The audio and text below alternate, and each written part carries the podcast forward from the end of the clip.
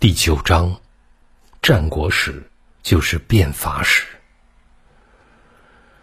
我们经常把春秋和战国连称，但是大部分人都没有注意到春秋与战国之间本质性的差别。战国时代战争的激烈程度、残酷程度，都远远超过春秋时代。春秋时代的战争都是贵族的游戏，以荣誉为目标，战争规则明确，风度翩翩。因此，春秋时代被灭掉的都是大国身边微不足道的小国，从来没有哪个大国吞掉另一个大国。比如郑国夹在楚国和晋国之间，被攻打了近一百次。却始终没有被楚晋任何一方吞并，而战国时代战争却是功利的，目的是直接消灭对方的国家，掠夺对方的人口。越国吞并吴国，开创了一个大国吃掉另一个大国的不幸先例。在那之后，灭国战争愈演愈烈，直至。秦灭六国。春秋时代的贵族活得从容而优雅，国与国之间的边界和关塞，并不用遣重兵把守，因为人们不会不宣而战。而到了战国时代，各国防范森严，日日枕戈待旦，不择手段，成了战争的主要手段。春秋时代一个重要的战争规则是师不伐丧。如果一个国家出兵时遇到对方国君去世，就要主动的退兵。然而从春秋后期开始，特别是到了战国时代，对方国君去世之时，却成了己方出兵的最佳时机。因此，战国时代战争的规模和惨烈程度。也是春秋时代无法比拟的。春秋时代的战争规模通常很小，未有杀人累万者。战争通常会在一天之内结束，很少有超过三天的大战。而在战国时代，战争旷日持久，十分惨烈。争地以战，杀人营也；争城以战，杀人营城。公元前二九三年，白起大败韩魏联军，十载被秦军斩首者达二十四万。而据文献统计，秦国在统一战争中一共屠杀了超过一百五十万的他国士兵。这是为什么呢？主要因为铁器在春秋末期、战国初期才得到普及。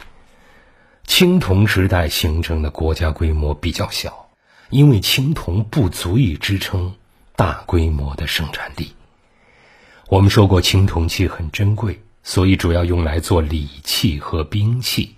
农业工具大部分还是木头和石头做的，所以粮食产量不高。但是铁器出现就不同了。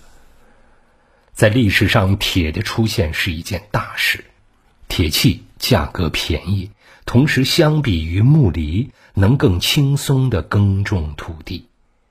铁器的使用使越来越多的森林得到开垦，粮食产量大幅增加。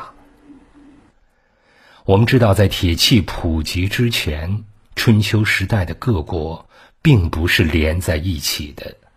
什么意思呢？就是说，国与国之间没有边界。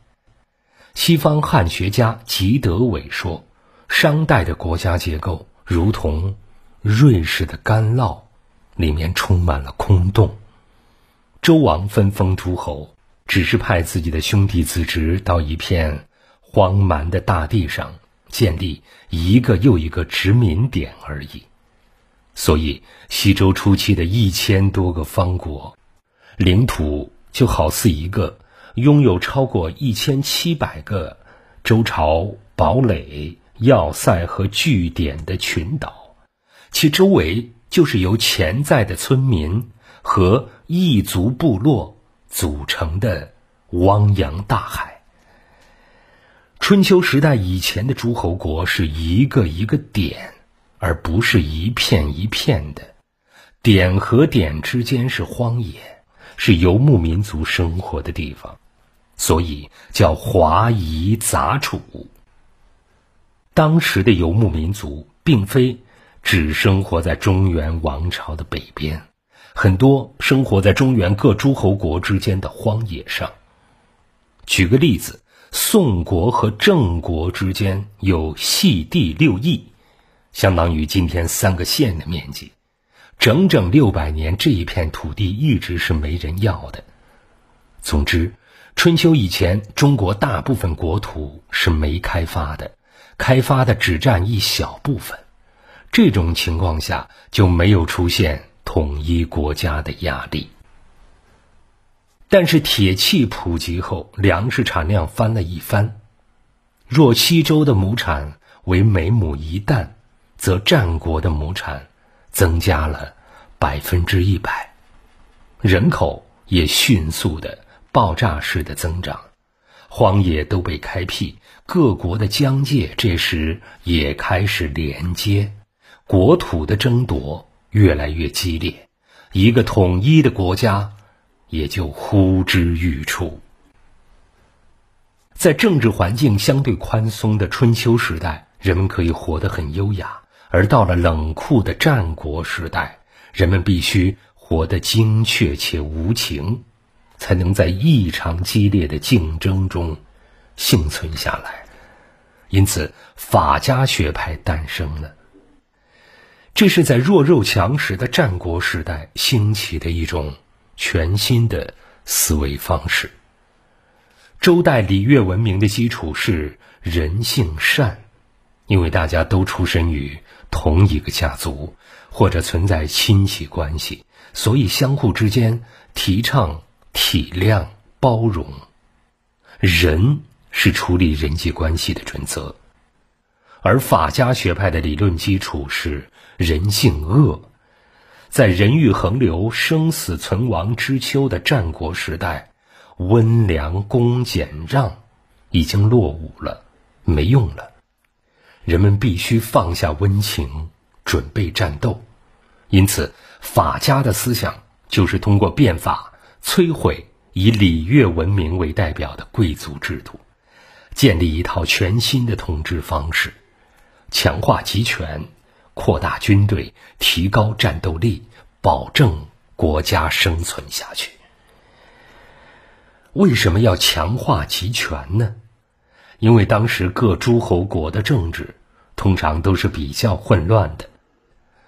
我们在前面说过，周代的分封制，在过了几代之后，因为血缘联系弱化了，诸侯就不听天子的了，而各诸侯国中。也出现了相似的情况，诸侯也都是把领地分给自己的亲人，让他们当卿大夫。过了几代，这些卿大夫也不听诸侯的了，甚至诸侯的陪臣，居然也敢使用天子才能用的八义仪仗，让孔子大呼：“是可忍，孰不可忍？”最典型的是三家分晋。几个卿大夫干脆合伙瓜分了这个国家，把一个晋国分成了韩、赵、魏三国。一旦内部分裂，对外当然就失去了抵抗力。所以，君主首先要打击贵族势力，统一指挥，提高国家战斗能力；接着要扩大军队。国家要想不被吞并，就要有强大的武装。要扩大军队，最关键的是什么呢？是钱。战争是最能消耗资源的，因此需要提高政府对社会资源的汲取能力。换句话说，要从民众身上获得更多的钱，征到更多的兵。铁器普及之后，井田制就瓦解了。为什么呢？因为农民用铁器，在很短的时间内，就把原来用木器、石器种一年的工地种完了。种完工地之后，还有大把的时间，于是就自己开荒。春秋末期，土地还大量荒着，开了荒，打了粮食，不用交工，可以归自己。这样大家都忙着开荒，原来那一点粪地就可种可不种了，井田制就瓦解了，国君和贵族能收上来的粮食就更少了。所以，鲁国最早搞了一次改革，叫出税亩。按字面解释，就是第一次开始按亩纳税。也就是说，不管老百姓手里是公田还是私田，都要交税。原来只有公田要交税，现在自己开荒的地也需要交税，这样国君的税收就大幅增加了。这一制度于公元前五九四年自鲁国开始，后来楚国、郑国、晋国等国家也陆续跟进。这是国家汲取能力的第一次大幅增强。国家力量的第二次增强是分封制演变成郡县制。郡县制是楚国发明的。楚国原来是南方的一个蛮夷之国，不太懂中原国家的规矩。一般来说，一个国家打下一块新的土地，都要新封一个贵族。楚王不这样做，他把这一块新的土地叫做县，也就是悬着的意思，意思是指悬在边疆的一块土地。楚王派自己的仆人去管理这一块土地，收的税直接归楚王所有。这样的县越来越多，楚王直接控制的土地也就越来越多了。这就是郡县制的雏形。制度创新往往是在楚国这样的边缘国家完成的。分封制相当于地方自治。国君想直接从各地贵族手里征发百姓、征收赋役，会遇到贵族的阻挠和反对，很不容易。但分封制变成郡县制之后，国家取得了对老百姓的最终控制权，无论征税还是发兵，都由国君说了算，贵族不再有发言权。于是各国纷纷效仿。越来越多的国家实行郡县制，这就是战国变法的基本逻辑。其实也是一千多年后，中世纪后，西方各国建立中央集权，形成近代民族国家的逻辑。如果说争霸是春秋时代的主题，那么变法就是战国时代的主旋律。进入战国之后，各国争先恐后，开始变法。管仲以富国强兵为目的，在齐国举起改革大旗。不久，李悝在魏国又兴起改革大潮。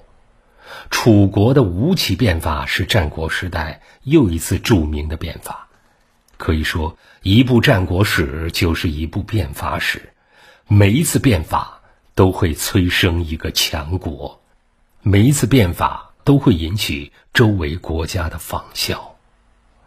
在各国的变法中，最成功、最彻底的是秦国的变法。下一次给您读第十章，法家的基本思路。